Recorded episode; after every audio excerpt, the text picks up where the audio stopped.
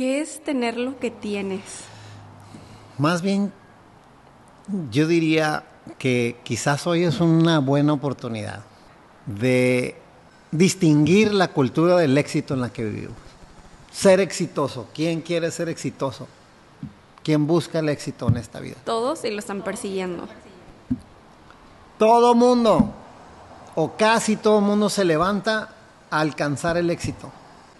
Y veamos, o sea, el ser humano está buscando todo el tiempo lograr algo, ir por algo, crear algo, tener algo. ¿Para qué? Yo te pregunto a ti, ¿para qué? Pensamos que eso nos va a dar la felicidad. ¿Para qué quieres independencia financiera? Para ser mejor, para ser feliz, para darle todo a mi familia. Exacto. Y entonces para eso estudio, para eso me caso, para eso compro una casa, para eso compro un carro, para eso estudio tal cosa. Y estamos constantemente buscando en los logros plenitud, amor, satisfacción, felicidad, independencia, paz. Notemos esto. Yo digo que la cultura del éxito es, y solo es mi conversación, no es la verdad, yo digo que la cultura del éxito es el peor cáncer que está viviendo socialmente el ser humano. Le entrega su vida entera a estar logrando y buscando cosas para ser feliz. Y notemos, dice Martin Heidegger, filósofo alemán, el ser humano es insatisfecho por diseño. El ser humano es el único ser humano que ser ser humano es un problema. El ser humano es el único para el que el ser es un problema. O sea, está problematizando su existencia. ¿Por qué esto? ¿Por qué aquello? Algo está mal, algo está roto en la vida. Mi hermana está mal, mi hermano está mal, mi mamá debería ser de esta manera. Y abrimos los ojos y estamos constantemente queriendo arreglar algo. Estamos en una conversación de estoy incompleto y necesito algo para completarme. No soy suficiente, estamos diciendo de algún modo. Y para llenar esa insuficiencia, ¿qué hacemos? Nos proponemos metas. Nos proponemos propósitos. Voy a buscar ser exitoso en mi trabajo. ¿Cuánta gente exitosa conoces que es profundamente infeliz? Marilyn Monroe, no había una mujer más exitosa en la faz de la tierra y se quitó la vida. ¿Por qué? Porque la fama, el poder, el dinero no te dan la felicidad. Pero creemos que sí. No estoy diciendo que no hay que ir por el dinero, no hay que tener aspiraciones en la vida. Yo solamente estoy trayendo una conversación, no la verdad, pero estoy trayendo una conversación en, en la que no te parece interesante distinguir el juego de la vida en el cual las metas y el éxito te van a dar satisfacción, te van a dar felicidad, te van a completar como persona. Cuando me case, cuando encuentre el amor, llegue el amor y qué, resulta ser lo más problemático.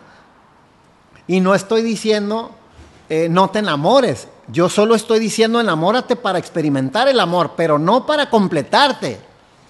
No para ser feliz, porque qué cabrón aventarle la carga a otro ser humano de tu felicidad. Qué cabrón aventarle a tu estabilidad y tu seguridad a tener una casa, que en la casa tú estés encontrando la paz que no has tenido, la seguridad que no has tenido, el poder que no has tenido.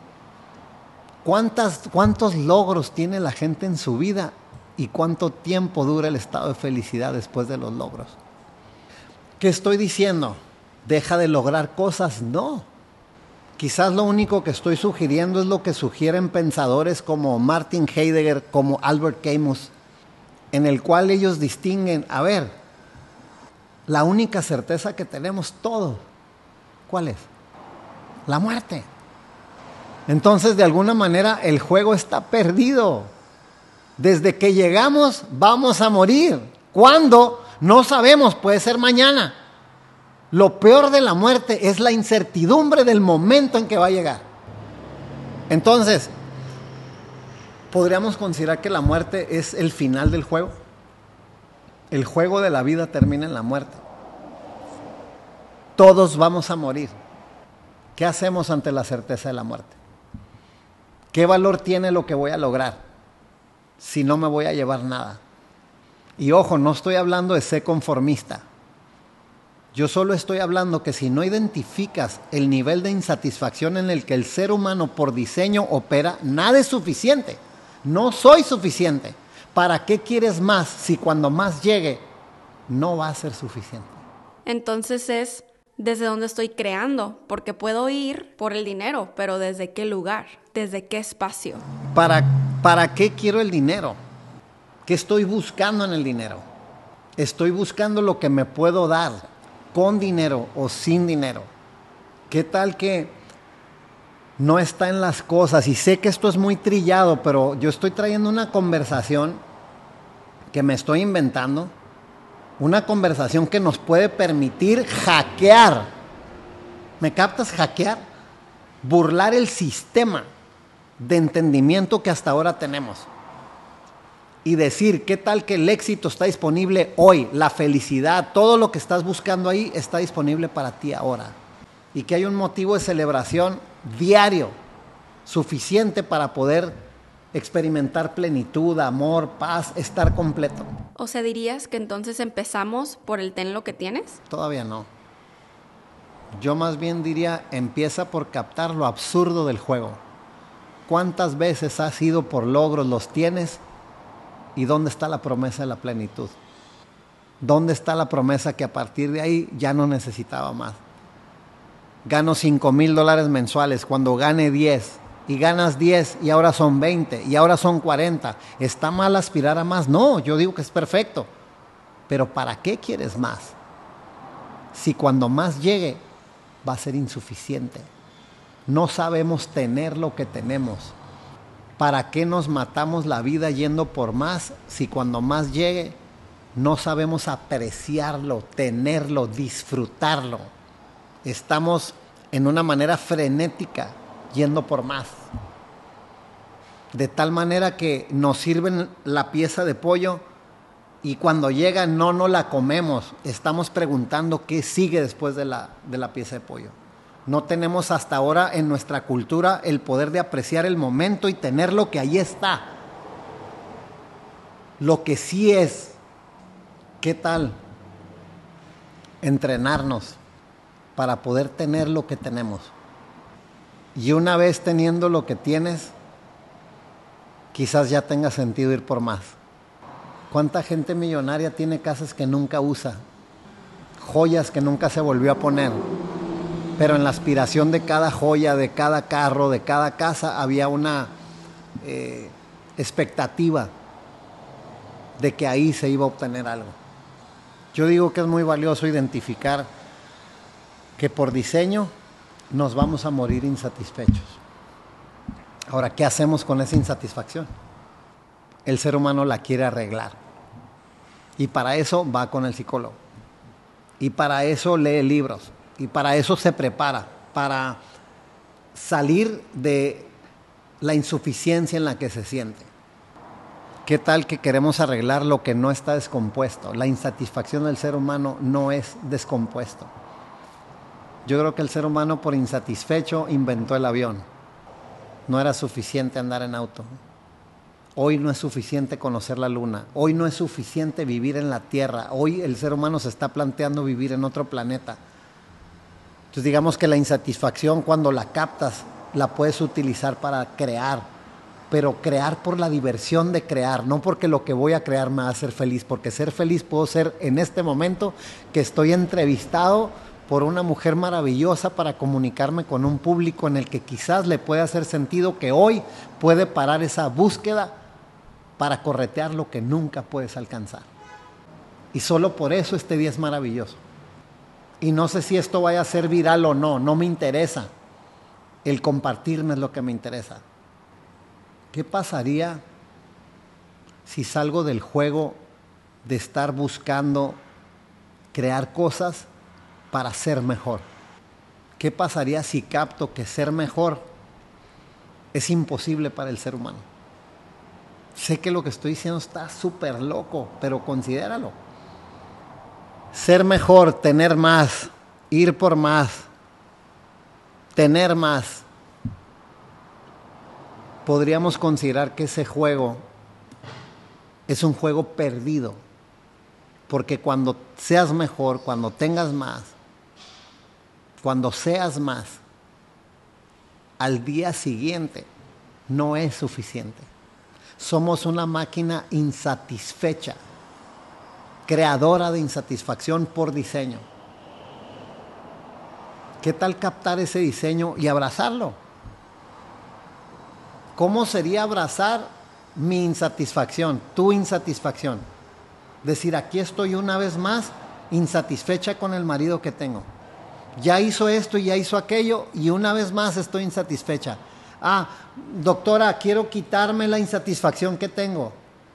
Podrías parar con querer arreglar lo que no es arreglable y tener al marido que sí tienes, al que sí está, y apreciarlo y tenerlo y no resistir lo que hay. Yo digo que solo se tiene poder de aquello que tú te lo puedes apropiar, pero vivimos resistiendo lo que es. Queremos que sea la vida y sean las cosas de otra manera distinta a la que, a la que son.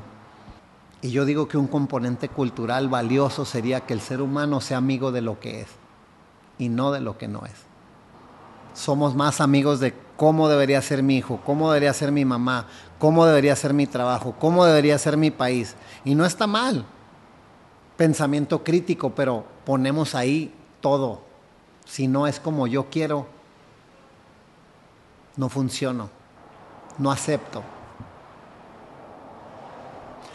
Y probablemente podamos estar escuchando como mediocridad, ¿no? O sea, ya acepta lo que tienes, como resígnate al marido que tienes. No, yo digo que hay más poder cuando aceptas a quien tienes enfrente de ti y no a quien deberías tener. Y una vez apropiándote de a quién tienes, quizás puedas ser factor de algún cambio, de alguna transformación, porque no estás resistiendo. Pero ahora, cuando decimos el ser humano, y esto es nomás lo que yo digo, cuando el ser humano no puede tener lo que tiene, ¿a qué me refiero? ¿Solo tener el éxito? ¿Qué tal también tener el fracaso? ¿Qué tal también tener lo que no hay? Estar ok con no tener lo que quiero tener. Esto está muy cabrón si te das permiso de que te llegue. Eres insecuestrable por el momento y por el éxito cuando tú estás ok con que no tienes lo que quisieras tener. Cuando te captas en la vida insatisfecho una vez más por todo y dices, chingada madre, otra vez estoy en el mismo lugar. ¿Qué tal que en vez de resistir que estás en el mismo lugar, aceptas que eres eso? Es tu diseño.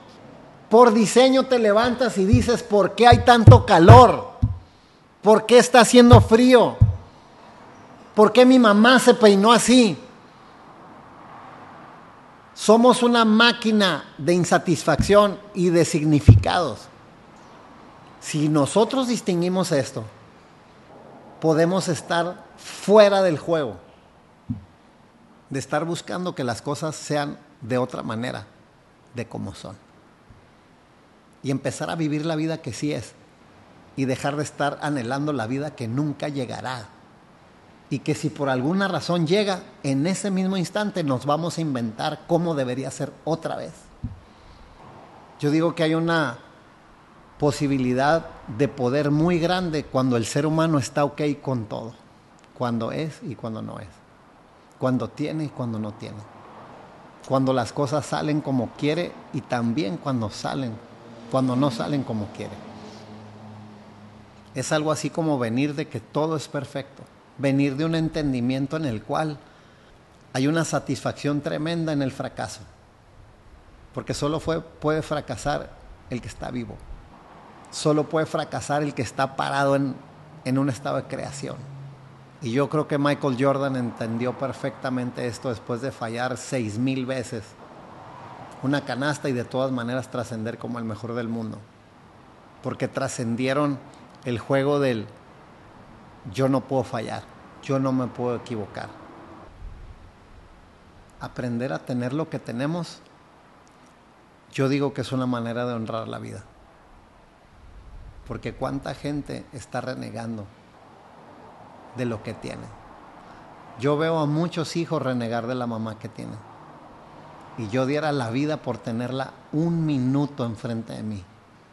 Imperfecta, quitadora, controladora. Ponle todos los defectos que quieras y poderla abrazar un minuto. Poderle decir te amo un minuto. Pero quienes sí la tenemos, no la tenemos. No la tenemos porque queremos que sea otra. No tenemos la que sí es. Yo te cambio a tu mamá por mi no mamá. No hay peor cosa para mí que un hijo huérfano con madre viva.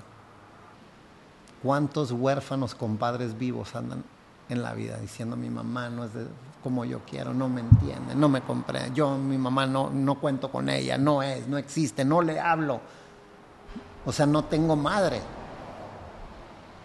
teniéndola. Estando ahí. Y por eso el dicho este trillado, no soy mucho de usar conversaciones trilladas, pero nadie sabe lo que tiene hasta que no lo pierde. Y valoras hasta que ya no está. ¿Qué tal entrenarnos para valorar hoy lo que sí está y lo que sí es?